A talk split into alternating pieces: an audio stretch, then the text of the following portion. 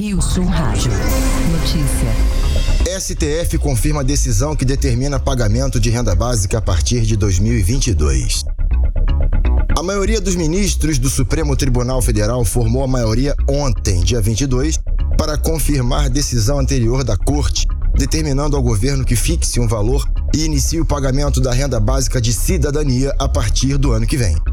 A determinação, defendida em sessão do plenário virtual por cinco integrantes do Supremo, que decidiram acompanhar o relator, ministro Gilmar Mendes, poderá, por um lado, ter impacto aos cofres públicos, mas ao mesmo permite o pagamento em um ano eleitoral. Mendes rejeitou, em seu voto, os argumentos do governo questionando a possibilidade de pagamento do benefício em 2022 e o risco de desrespeito ao teto de gastos.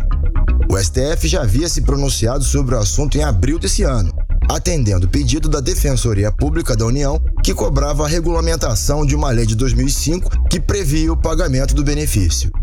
Na decisão acompanhada pelos ministros Ricardo Lewandowski, Carmen Lúcia, Edson Fachin Alexandre de Moraes e Dias Toffoli, o relator argumenta que a legislação excetua a distribuição gratuita de bens, valores ou benefícios por parte da administração pública em casos de calamidade pública, emergência e programas sociais autorizados em lei e já em execução orçamentária no exercício anterior, desde que, evidentemente, não haja um desproporcional aumento, seja do valor, seja das pessoas beneficiadas.